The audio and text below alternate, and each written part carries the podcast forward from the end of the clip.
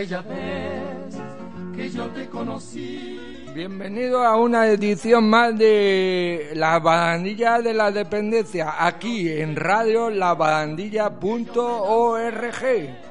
Esos tus lindos ojos y tus labios rojos que no olvidaré, pero si te diré que yo me enamoré. Y como siempre damos gracias a dos entidades. Por una parte, Hospital Díaz Lalman, calidad de vida para todos los pacientes. Y por, la otra parte, asispa.org. Porque no tengo fortuna. Y hoy en la barandilla de la dependencia es especial injusticia con las personas con síndrome de Down. Para quererte, mi vida para vivirla junto a ti. Ya estamos aquí. Ya estamos. ¿Qué, qué tal está usted? Pues bueno, pues mira, a punto de irme ya de vacaciones unos días. Pre- Fíjate en mi cara, que lo están viendo, Sí. mi cara ya casi morena, la Ya. tuya casi blanca, tenemos que volver a agosto morenitos, ¿eh? Bueno, ¿cómo se llama usted? Yo, José Manuel Dolader. Y yo, Amadeo Arriba, un servidor. Muy bien. Muy Y al invitado, lo dejamos el- ahí, al invitado No, que ha venido El aquí, invitado también, ¿cómo se llama usted? Yo me llamo Pablo, Pablo Pérez. Pablo de, Pérez. de toda la vida, ¿no? Ya desde, yo creo desde los 36 años. Bueno, pues hoy vamos a hablar de un tema delicado, Amadeo. Muy duro. Eh, Duro y sorprendente, ¿no? en estos porque tiempos. En, el, siglo XXI que pase esto. Claro, yo, yo fíjate, cuando me lo contabas ayer, además una paisana tuya, cuando me explicabas las circunstancias de esta chica que ha salido en la SER, ha salido en televisión, en muchos medios, pues parece increíble, ¿no? Que una persona le den las facilidades, no le den las facilidades, sino simplemente es una persona que tiene derecho a estudiar, que esté estudiando y que luego cuando va a recoger su título de la ESO le digan que todo lo que ha estudiado no sirve para nada, pues suena como un poco rocambolesco. Acabó, eh, o sea, eh, estaba en el cuarto Exactamente. curso. Exactamente. Y repitió, parece ser. Bueno, que nos lo cuente ya, Que porque no va a parecer que repite y no repite. No. Nos lo va a contar. Fue No, una historia a- a- apasionante, de verdad. Bueno, sí. ¿cómo se llama antes de nada? Bueno, pues eh, la niña se llama Irene González eh, Magdaleno. Irene González. Probamos a ver si tenemos suerte y la tenemos al otro lado. A ver, vamos a Do- ver. Doña Irene, muy buenos días.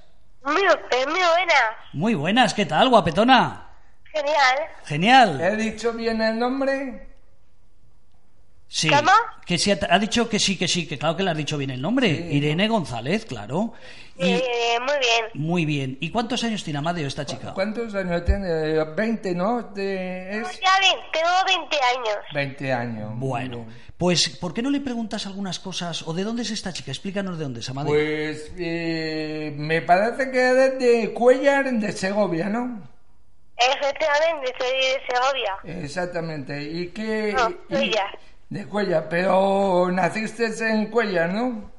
No, yo nací en otro pueblo, de más grande, nací más en Madrid y soy en de Sada. Ajá, qué bien, qué bien. Bueno, y, y creo que eh, acabas de venir de un de campus de creativo, ¿no? Efectivamente. ¿Y qué tal allí? ¿Qué tal? Genial. Una, una gozada, yo hice arte y diseño, me encantó e hice un proyecto de festividad creativa. Bueno, vamos a hacer una cosa, Amadeo, para que nuestros oyentes, los que nos están viendo a través de las redes sociales, para que la vean, vamos a poner una foto de nuestra amiga. Así saben, eh, a la vez que le estamos escuchando, pues saben quién es. Exactamente, y que vean lo guapa que es, porque eres guapa, ¿eh? Bueno, ¿qué va a decir ella? Ah, Amadeo, ¿qué va a decir ella, no? ¿Qué va a decir ella? Muchas gracias. fenomenal, fenomenal. Eh, oye, y, y- y, Amadeo, a mí lo que me gustaría saber de entrada es eso, ese campus que es con- ha ido con, ha ido sola, ha ido con No otras sé, que chicas. no, no- no lo, No lo diga no ella, lo diga. ¿Ha habido mucha gente en el campus? Había mucha gente, sí, hombre, eh, en el campus se tenían acompañado, pero así estaba sola. ¿Y qué actividades hacéis allí? ¿Qué, qué- qué se hace allí? Actividades. O sea, ¿qué hacer? Jugar, pintar. Jugar, pintar, ¿qué haces? No, a ver, que te lo digo yo. Hay un tutor, te lo vas diciendo, y hay un chovat. Mm. ¿Vale? Entonces, se divide en varias áreas, y el mío era arte y, y diseño. hacer un proyecto que se llamaba pues, pues, poesía literativa. Ajá, o sea que a ti te gusta la poesía, de entrada. Eso es. Bueno, vamos a ver otra fotografía para que vean qué letra tiene Amadeo mejor que nosotros, ¿eh? Se nota que es joven, ¿eh? Porque yo tengo una letra de, gallina, no me pegaba mi madre y así tengo la letra. Pues ahora vamos a poder ver, que vean también nuestros oyentes, un poco cómo hace su trabajo. ¿eh? Porque ella todo lo hace muy bien. Y, y cuéntanos, ahí por ejemplo, aparte de poesía, también eh, aprendiste a leer poesía, cuéntanos. A ver, yo aprendí a leer poesía a través de unos micros que yo voy y ahí ya fue mi creatividad, mi fibra, Ajá, era la poesía y ahí me lancé. ajá. ¿Y te acuerdas de alguna poesía o no? Pregunto, a lo mejor igual te pillo ahora que dices, oye, yo he aprendido, pero a mí no me gusta la poesía, ¿o sí? Pues este, a ver, no sé tantas, pero yo sé, pues como por ejemplo, el agua, eh, el hambre, O sea, muchas cosas, ¿no? Has trabajado sobre muchos temas Oye, diferentes. Irene, ¿y te atreverías a narrarnos alguna? sí, claro que sí. Ah, venga. Venga. A ver, ¿sabéis lo que es una acróstico? Eh, nos vas a pillar, cuéntanoslo, cuéntanoslo. Eso. Pero vamos a ver, un acróstico es como una poesía con tu propio nombre, pero hay que ver como, como frases, Ajá, fenomenal. ¿vale? Pues venga, estamos aquí atentos a ver qué nos cuentas. ¿Sí? A ver, te le- leo. Venga. Dice, para vivir, ilusión y pasión para vivir. Rompo el sueño para vivir. Empujo el miedo para vivir. Nunca dejo mi imaginación para vivir. Encuentro mi felicidad para vivir. Nos tienes que decir cuando acabas, ¿eh? Que somos muy despistados aquí. Ya. Ya. Ya, vale. ¿Y, vale. y te atreves con otra o no? ¿O es mucho pedir? Pero otra, a ver, Antoine. Bueno, ¿tú sabes que va a ir Amadeo a tu pueblo? A Cuellar. Sí. Sí. Con lo cual- con lo- yo. con lo cual yo-. Bueno, yo quiero que luego os hagáis unas fotos. Cuando vaya Amadeo ahí, eh, quiero que te hagas una foto con él porque él sé que va a fardar y se la va a poner de perfil. Ah, pues puede ser que me la voy a hacer. Venga. Dice, el agua. Eres el agua del tiempo. Eres agua caliente que se derrite por el suelo, rozando el agua del río. Eres cascada y agua del mar.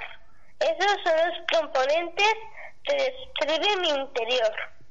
Qué bueno. Muy qué bien, bueno, muy bien. Qué bueno, Muy bueno. bien. Pues- Bueno, mira, eh, Irene, eh, si no te importa, porque es que lleva un poco de prisa tu madre, porque tienes que trabajar y luego seguimos contigo. ¿Te parece? Vale, Pásame, pásanos a tu madre. vale. Si puede ser cinco minutos. Venga, eso es, venga, vamos a ir rápido, no te preocupes. Bueno, pues queridos oyentes, eh, como decíamos, es una injusticia cruel, eh, espantosa, te vas a sorprender, querido amigo, eh, hablo aquí con nuestro invitado, de lo que nos va a contar la madre de esta criatura. Eh, querida amiga, muy buenas. Hola, buenas. Mira, Amadeo se ha estudiado todo, porque me ha pasado aquí un informe de vuestra situación, pero casi preferiríamos que nos lo contaras tú. Cuéntanos lo que está pasando con tu Eso, hija y lo que ha pasado en ese colegio de Cuellar.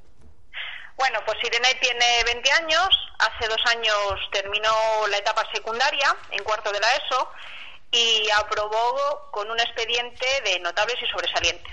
Pero al final de sus notas venía la frase que decía no titula. O sea, ella ha estudiado... la razón que nos dieron fue que las adaptaciones que tenía Irene eran adaptaciones curriculares significativas. Pero estas adaptaciones no la impidieron promocionar hasta cuarto. Es decir, si Irene ha usado esa herramienta que está prevista en la atención a la diversidad, hasta ese momento no la ha impedido ir promocionando de curso en curso, pero parece que sí que ha sido un impedimento para, para titular.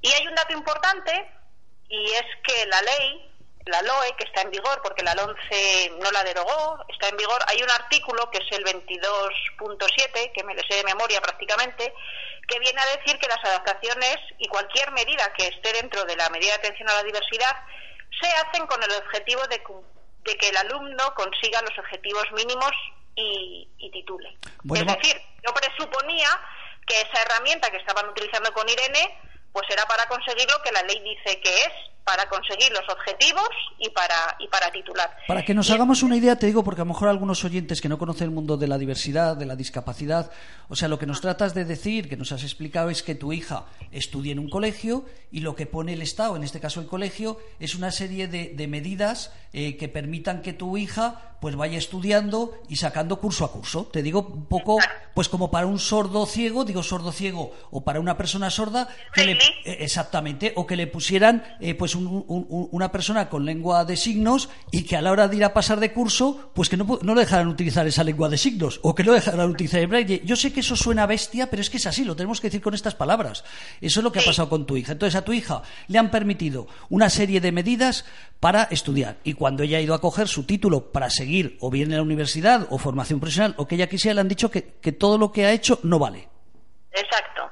Bueno, ¿y qué, qué medidas tomasteis a partir de ese momento? Bueno, pues eh, decidimos que repitiera cuarto y renunciamos a las adaptaciones curriculares que parece que eran el problema. O sea, lo que hicisteis fue repetir curso no porque lo hiciera mal, sino decir, bueno, pues ustedes dicen que con esas medidas, llamemos la lengua de signos para una persona sorda o el braille para un ciego, dicen, si con eso no sirve, pues bueno, vamos a hacerlo al revés, que no tenga ninguna medida y que haga su curso normal y corriente. Exacto, sobre todo para no, no conseguir lo mismo que ya habíamos conseguido en ese cuarto, es decir, repetir cuarto para hacer lo mismo que ya había hecho con el resultado que había tenido no tenía ningún sentido.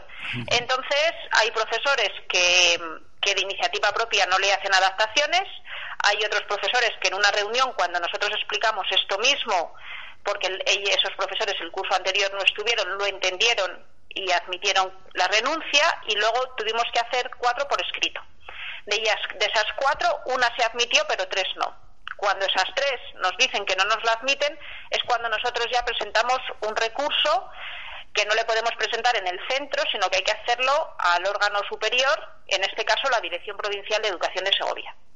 La Dirección Provincial de Educación de Segovia se manifiesta casi a los tres meses diciéndonos que el centro tiene razón y que, y que no podemos renunciar a las, a las adaptaciones porque Irene tiene que estudiar con ellas.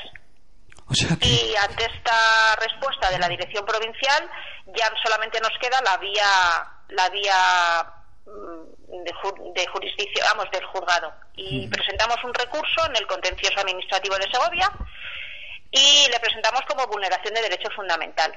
Y el primer informe que tenemos que es fulminante es el de la fiscal, porque a ver vulneración del derecho fundamental interviene de oficio la fiscalía, pues dice algo que tiene mucha sensatez. Si a esta alumna hace un año hace un curso, le aprueba y no titula, el siguiente año no la dejas hacerlo sin adaptación, la estás dejando en un callejón sin salida, porque ni contigo ni sin ti, ni con ellas titula ni sin ella la dejas. Entonces, ¿qué vía la dejas para que obtenga el título? Oye, no la ¿no dejas serán, ninguna. no, no serán estos profesores, a lo mejor estos profesores que me dices tú que, que no tendrán 90 o 100 años? Te lo digo porque si te Pues acuerdas... no, son jóvenes. Tu hija, son es muy, tu hija es muy joven, pero si te acuerdas en los años 50, que no está tan lejos, y en los años 55 una persona con síndrome de Down o con discapacidad intelectual no les dejaban estudiar porque total, ¿para qué? Si no van a aprender a leer. Y fíjate, con el tiempo, como son capaces de sacarse carreras muchos de ellos. Claro, yo creo que nadie tenemos la bola de cristal para augurar el futuro. Mi hija nació con 600 gramos y supimos al poco tiempo de los 600 gramos que además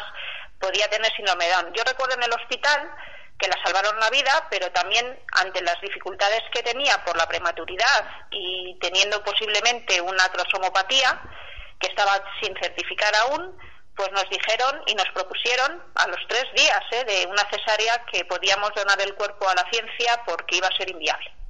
Fíjate.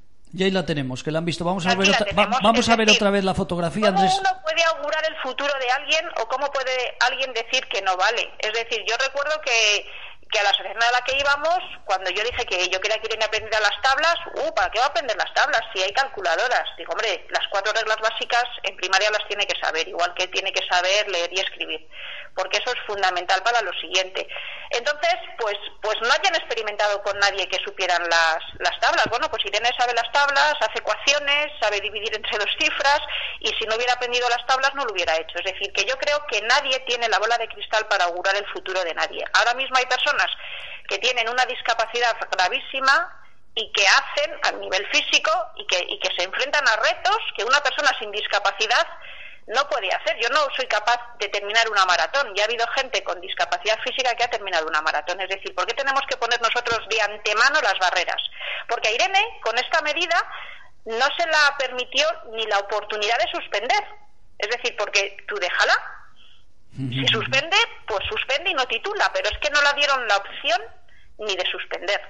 Y lo que continúa el informe del fiscal, cuando, cuando ve esta situación, dice, claro, y esto la compromete su formación futura y así también la compromete su futuro laboral, porque si tú a una persona la cierras la puerta en la ESO, que es, tienes los estudios básicos y no la permites una formación que está más especializada y enfocada al mundo del trabajo, como es una formación profesional, que es lo que ella quiere hacer, pues de qué manera ella se va a preparar para enfrentarse dentro de unos años a buscar un trabajo. Fíjate, yo, estaba, yo estaba, pensando, eh, Amadeo, y, se lo digo aquí a tu amiga también, estaba pensando el año pasado, hablo de memoria, pero el año pasado creo que para noviembre, el mes de octubre, en Boadilla del Monte, una ciudad de aquí de Madrid, importante además, eh, hubo una polémica donde tuvo que intervenir la Federación Española de Síndrome Down porque una niña con 16 años con síndrome Down no le dejaba ni ir sola a la piscina ni coger el ascensor. O sea, dices, pero bueno, estamos hablando eh, que hay gente tercermundista actualmente en, cuanto al concepto de la discapacidad. Entonces, por eso te decía si es que tus profesores o los profesores de ellas que son muy mayores, son muy antiguos, porque es que no lo pues entiendo. No, no, eran jóvenes, pero claro, las etiquetas lo que tienen es que un profesor a cualquier otro alumno de la clase no le dice, tú no vas a aprobar el primer día de clase. Pero a un alumno con discapacidad se permite el lujo de decirle, tú no vas a superar los retos.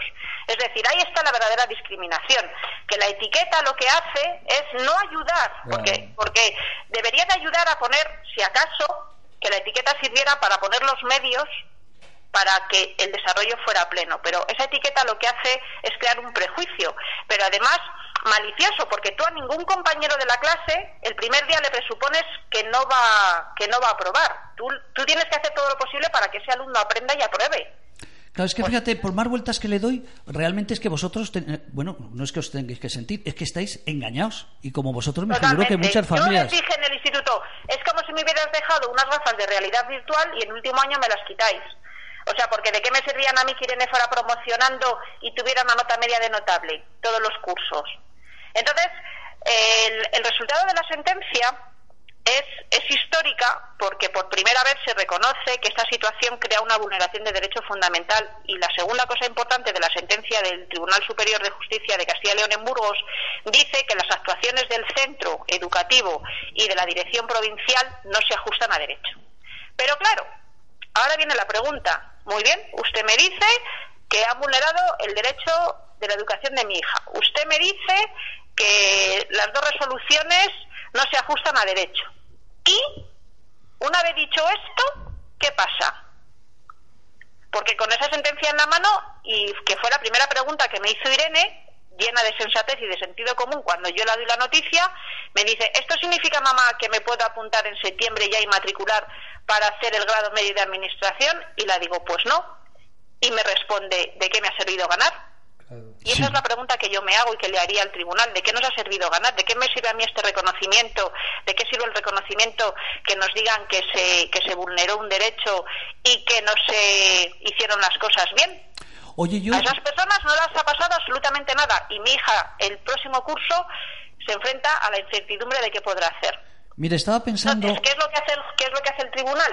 Pues lo único que nos deja es vía para ir al Tribunal Supremo y presentar un recurso de casación para que allí se trate sobre lo que ellos no han tratado, que es el tema de la titulación. Claro, la titulación tienes que cumplir, el requisito no es aprobar, el requisito para que te den el título es demostrar que has conseguido los objetivos mínimos. Yo presupongo que los profesionales de la enseñanza saben hacer su trabajo y que cuando hacen una adaptación saben que tienen que cumplir el artículo famoso que os he dicho antes, el artículo 22.7 de la LOE, que se hace para cumplir los objetivos. Es decir, yo eso le presupongo a una persona que sabe hacer su trabajo y que esas adaptaciones están hechas así. y, sobre todo, fíjate, y sobre todo porque nos estás diciendo que ha sacado una nota, otra cosa sería un cuatro y medio, un 5 ajustado, pero encima me dices que ha sacado notable. Yo les, planteé subir, si es que tienen nivel bajo, subirle y que en lugar de aprobar con notable, que apruebe con suficiente. pero que titule. O sea, esto no tiene ningún sentido. De hecho, la directora del instituto, cuando fue a sede judicial en una vista, fue una de las preguntas que mi abogada la dijo. Es decir, cuando un alumno tiene esas notas, no hay que replantearse las adaptaciones. Y contestó que sí pero no lo hicieron. Hasta el punto que cuando Irene repite cuarto y yo pido la copia de las adaptaciones, porque yo sospecho que algo no está bien hecho y quiero verlas y pido una copia, me las deniegan, no me las dan vulnerando el derecho a la información de un expediente, que eso me ocasionó presentar una queja en la Agencia de Protección de Datos, porque yo tengo derecho, y Irene en ese momento era menor de edad, y yo como su madre y tutora tenía derecho a su expediente académico y ver lo que en él había, y, entre, y, y las adaptaciones forman parte de ese expediente, y además, pues para ver qué es lo que estaba pasando, me las negaron. Entonces yo tuve que, además de a la Agencia de Protección de Datos, presentar un escrito de queja al defensor del pueblo, que intercedió ante la Consejería de Educación ya en Valladolid, el máximo órgano de la, de la educación a nivel autonómico, y desde la educación y desde la Consejería de Educación de Valladolid emitieron un informe diciendo que no se ajustaba a derecho de negarme las, las adaptaciones y me las tuvieron que dar. Pero claro, esa actuación duró como unos tres meses que yo estuve sin verlas. Y en esos tres meses el centro, la directora, que tiene esa potestad, lo tiene que informar al claustro de profesores y lo tiene que informar al, al, Consejo Escolar de, Padres y Profesores, pues eh, eh, modificó el reglamento de régimen interior añadiendo un párrafo que precisamente eh, venía a coartar el derecho a recibir esa, esa copia. Y eso lo hizo a posteriori de que yo pidiera copia y eso pues me parece a mí que es muy grave. Cuando el defensor del pueblo me contesta que tengo derecho a la copia, digo, no me conformo solamente con tener derecho a la copia, sino que ese párrafo del reglamento de régimen interior tiene que desaparecer porque es igual de ilegal que negarme las copias. Mira, yo te estaba escuchando atentamente y estaba pensando en una cosa, no, no, no lo voy a llamar porque eh, me figuro que estará resacoso de las fiestas de Pamplona, pero Amadeo, ¿te acuerdas Íñigo allí, el diputado, bueno, es diputado, que ha dejado de ser diputado este, este año? Que tiene una niña Una niña con síndrome de Down. Es que fíjate, una niña que tendrá, yo soy muy despistado para los años, pero ocho, nueve años. Eh, entonces estaba pensando que si me permites, no ahora por el, en directo, pero fuera de micrófono, eh, te voy a facilitar el teléfono de Íñigo allí, o le doy el tuyo a Íñigo, porque él es un diputado que ha conseguido que, sabes que que estas últimas elecciones fueron las primeras donde 100.000 personas con discapacidad en España pudieron votar, porque hasta ahora las personas tuteladas, las personas con una discapacidad que el juez decidía que no podían votar, pues no podían votar y gracias al trabajo de este diputado pues han conseguido que puedan votar. Como te digo, tiene una, hija con síndrome de Down. Yo creo que es que es la persona idónea para que te eche una mano, eh, que movilicéis, no sé, iba a decir Roma de eh, Santiago. Ahora mismo lo que está pasando es que las, las normas sí o sí se van a tener que cumplir porque ya está habiendo muchas sentencias favorables a favor de la inclusión. Hace poco ha habido una del Tribunal Supremo sobre la elección de centro, ha habido otras sobre el, negarse a ir a un centro de educación especial. Es decir, en España ha sucedido una cosa, hay un antes y un después del año 2008. En el año 2008, es decir, han pasado más de 10 años, el Boletín Oficial del Estado publica la Convención de Naciones Unidas para las Personas con Discapacidad.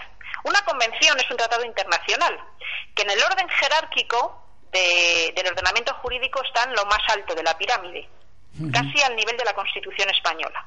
Es decir, que todas las normas que haya se tienen que ajustar a esa norma que es de rango jerárquico superior. Y eso es una norma del derecho jurídico, que no puede haber una norma inferior que contradiga una norma de mayor importancia.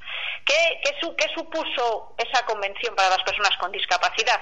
Pues supuso el empoderamiento, y entre ellos está lo que tú has dicho, el derecho a voto. Es decir, antes automáticamente una persona con discapacidad tenía 18 años y se la incapacitaba. Es decir, dejaba de ser una persona con derechos.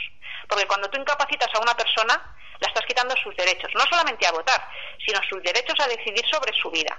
Y lo que viene a decir esa convención es que las personas tienen empoderamiento para tomar sus propias decisiones y tienen libertad de elección y, sobre sus vidas no tienen que estar, es decir, pueden necesitar ayuda, por supuesto que la tienen que necesitar y tienen que tener los servicios a su alcance para que se desarrollen, pero eso no quiere decir, el que una persona necesite ayuda no quiere decir que no pueda desarrollar su vida.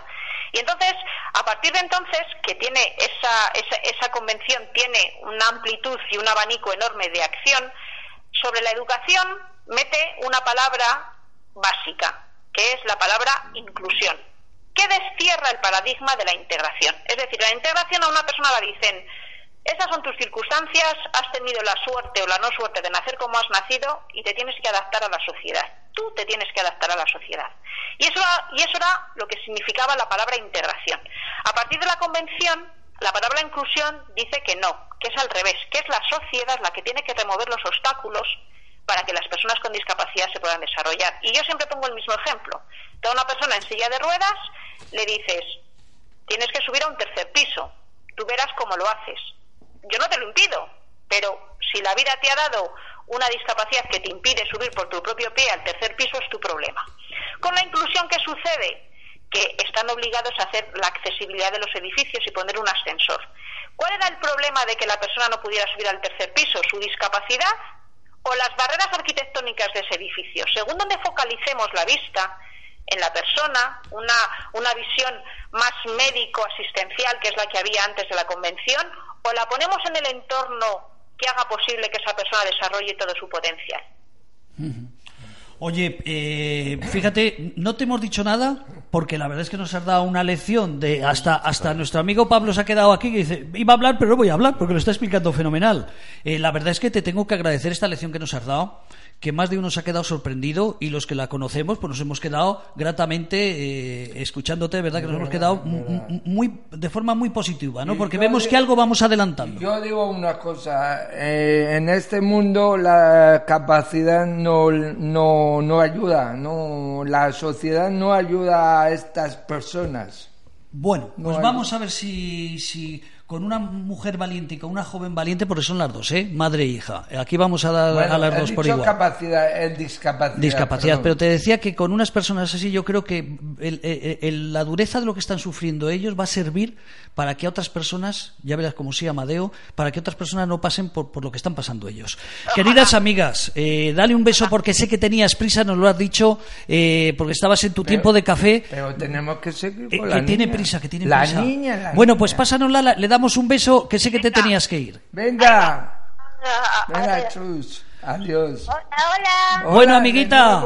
Oye, vaya madre que tienes, ¿eh? Vaya pedazo de ti estás hecha tú, pero vaya madre que tienes, ¿eh? Un pedazo de madre increíble que me ha defendido. Hombre. Y vamos. Pues dale un beso muy fuerte, muy fuerte de parte mía de Amadeo y de un invitado que tenemos aquí que no te conoce ni a ti ni a tu madre, pero seguro que sería un placer poderte dar un abrazo. Vale. Un beso muy fuerte, amiga. Bueno, hasta muy pronto, ¿eh, Irene? Vale. Venga, un beso. Hasta luego. Hasta ahora. Bueno, Pablo, ¿qué te ha parecido? Es espectacular. Es, es, es eh, por un lado, es espectacular lo que dice la niña también. Dice, tengo una madre que me defiende a capa y espada. Tengo eh, luego su hija. ¿Cómo puede ser que una niña que ha estudiado, que ha sacado las notas, que ha sacado notables y sobresalientes y luego no pueda ser? Es que no lo entiendo porque porque cuando he escuchado que la niña quiere hacer eh, administrativo, ¿no? Sí, sí. Yo sé, soy consciente porque he bueno, vamos a hacer un paréntesis. Él ha trabajado unos años en la Fundación Juan 23. Fundación Juan 23 es una de las entidades más importantes que hay en España y en Madrid a nivel de personas con discapacidad intelectual, que por eso quería que hoy te, incluyeras en este programa, pero luego hablar también de otro proyecto que conoces y que defiendes. Claro. Pero es bueno esto, cuenta tu experiencia. Claro, porque es que nosotros cuando ya estábamos en la Fundación Juan 23, hace, estamos hablando hace ya cuatro o cinco años, ¿de acuerdo? Ya se estaban desarrollando y ya había muchas fundaciones que desarrollaban el tema de la inclusión, ¿de acuerdo? En el mundo laboral de personas con discapacidad, a través de formándolos, ¿de acuerdo? En cursos específicos, ya sea para auxiliares administrativos.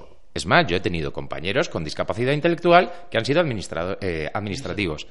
No entiendo cómo una niña que se prepara, que tiene unas notas muchísimo mejores que cualquier otro alumno, ¿de acuerdo? Con capacidades diferentes, no se la permita. Es que no lo entiendo. Pues eh, lo que te digo yo, que en ese colegio, no sé por qué, perdona Amadeo que eres de Cuellar, pero tenéis ahí una directora que te la marinera, ¿no?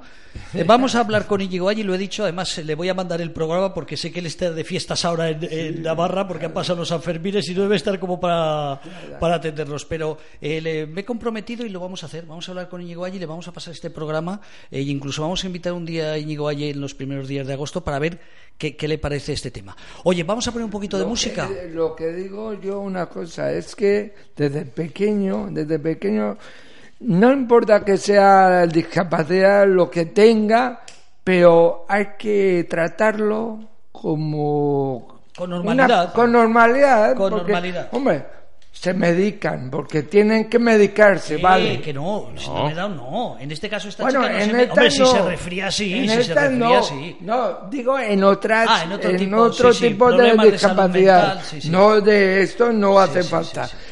Yo creo que es un ser humano como todo cualquiera, ¿no? Por supuesto. Y, y si hacen y, y le ponen zancadillas desde pequeño, Pues fíjate. Pues mira, tiene dos caminos. Uno, o que esas zancadillas eh, no, lo consi- no, le, no le dejen a esa persona llegar a donde quiere llegar. O dos, que esa persona, esas zancadillas, las vaya dando patadas y las vaya derribando. Claro. Y al final acabe siendo una gran Que profesional. eso es lo que parece que pasa. Oye, nos pone un poquito de música Sí. y quiero que nos hable de un proyecto también de personas con discapacidad intelectual muy interesante, Ah, Amadeo. pues, te vas a sorprender. venga, venga, un poquito de música y volvemos ahora mismo.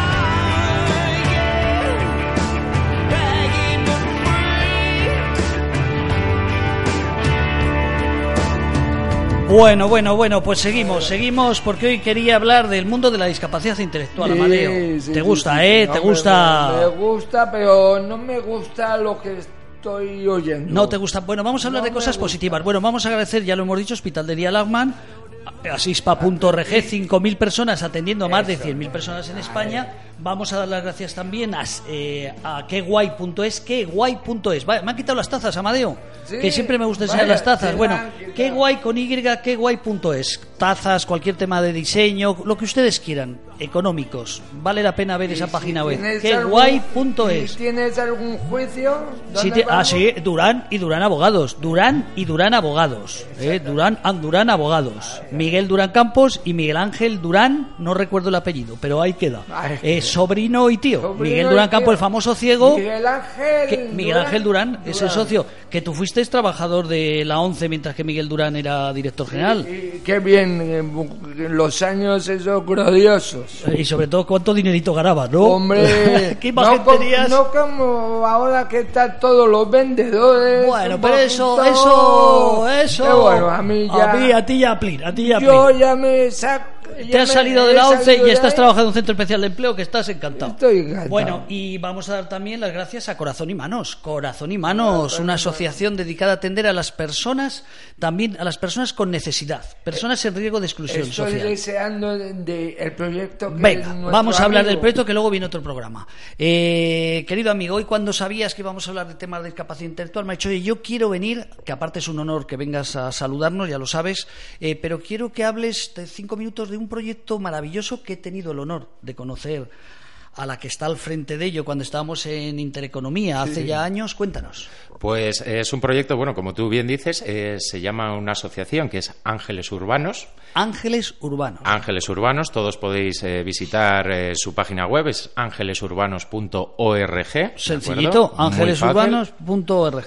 Y bueno, es una asociación que se dedica a personas con discapacidad intelectual en riesgo de exclusión social, ¿de acuerdo? Y luego también, pues bueno, pues familias que a lo mejor por circunstancias de la vida eh, algún padre ha perecido, eh, ha muerto y entonces, pues bueno, pues eh, para realizar un seguimiento y un apoyo a, esa, a ese familiar, ¿de acuerdo? Para un poco también intentar la educación de esa niña o de ese niño, ¿de acuerdo? Y que no le falte de nada.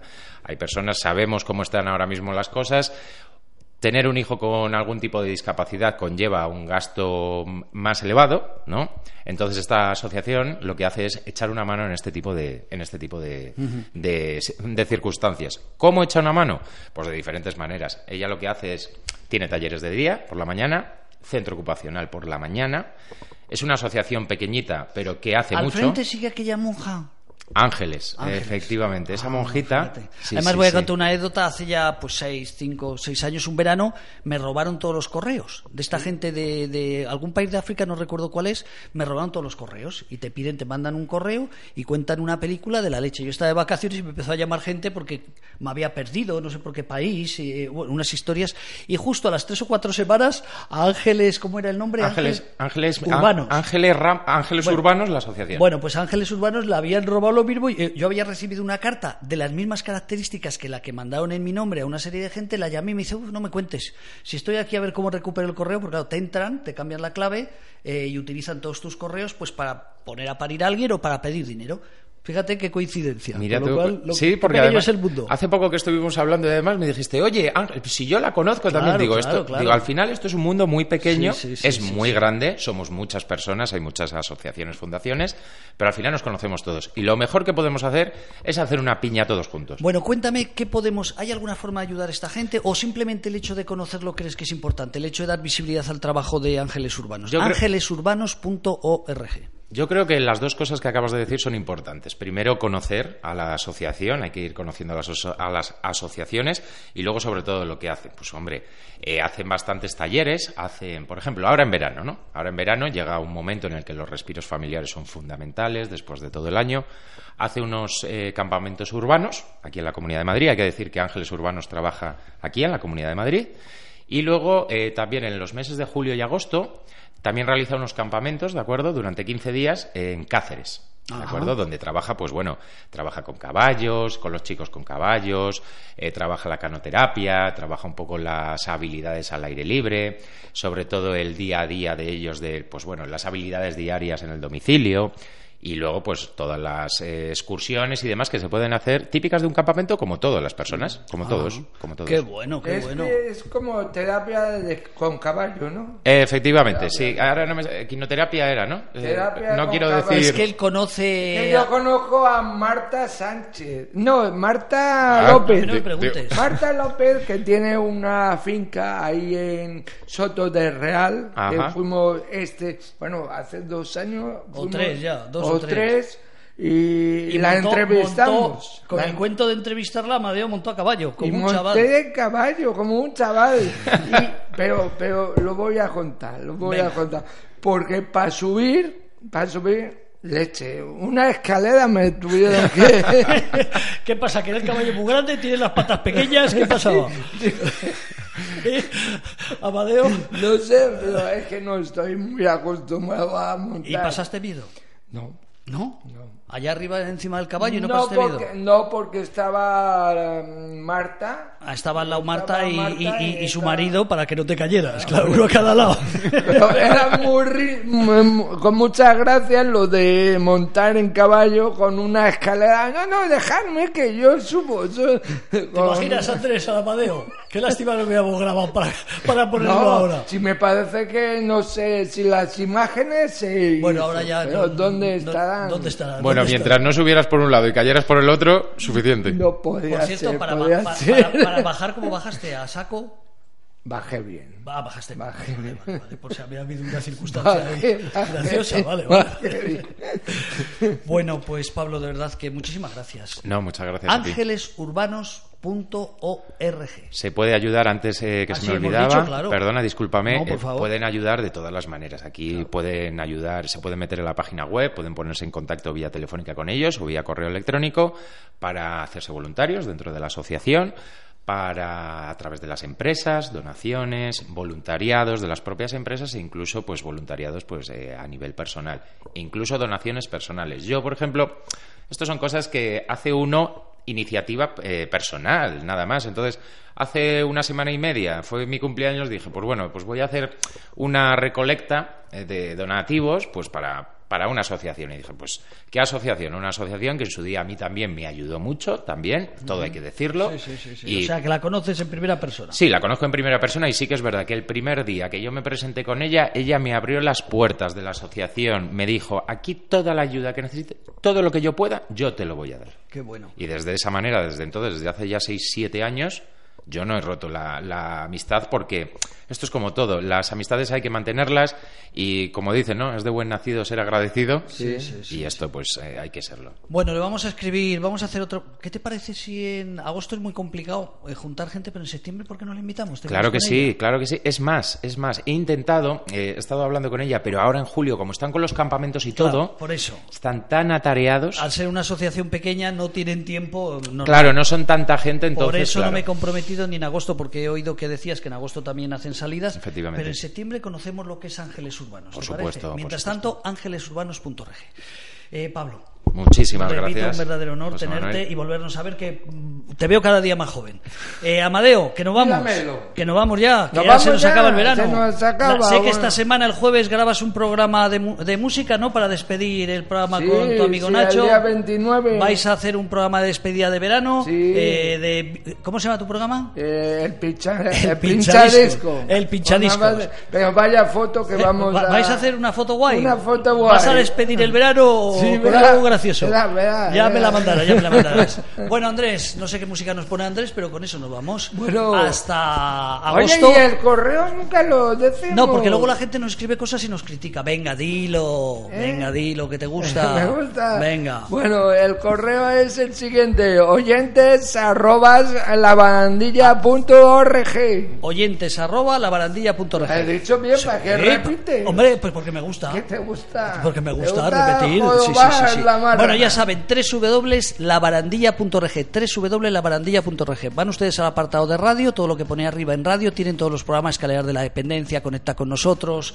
Esa el es programa. página. Eso es, y luego vamos a recordar, como no, ojalá nadie de los que nos escuche, ojalá Dios quiera que nadie de los que nos Ah, escuchan bueno, del tengan en la familia o ellos mismos alguna ideación suicida, ideas suicidas, bien por, por una separación matrimonial, bien por problemas económicos, pero recuerden 911-385-385 es el teléfono contra el suicidio, un teléfono gratuito que ustedes pueden llamar y un psiquiatra, 11 psicólogas, un psicólogo o dos terapeutas ocupacionales llamando, dependiendo del día que llamen, pues le van a atender para quitarles, repito, esas ideas, porque de verdad, vamos a dejar claro, el que se suicida no quiere morir, quiere dejar de sufrir. Es- para eso hemos creado este. Estaría muy bien que no se utilizara. Ojalá, ojalá, Ojalá. pero Pero, lamentablemente, llevamos más de 2.000 llamadas desde el 2 de febrero del año 2018 que creamos este teléfono, más de 2.000 llamadas de personas que necesitan ayuda y que han llamado a nuestros profesionales pues para que les orienten, les ayuden y sobre todo le busquen una salida a ese sufrimiento. Nos vamos, queridos oyentes. En agosto volvemos. Un abrazo muy fuerte. Adiós.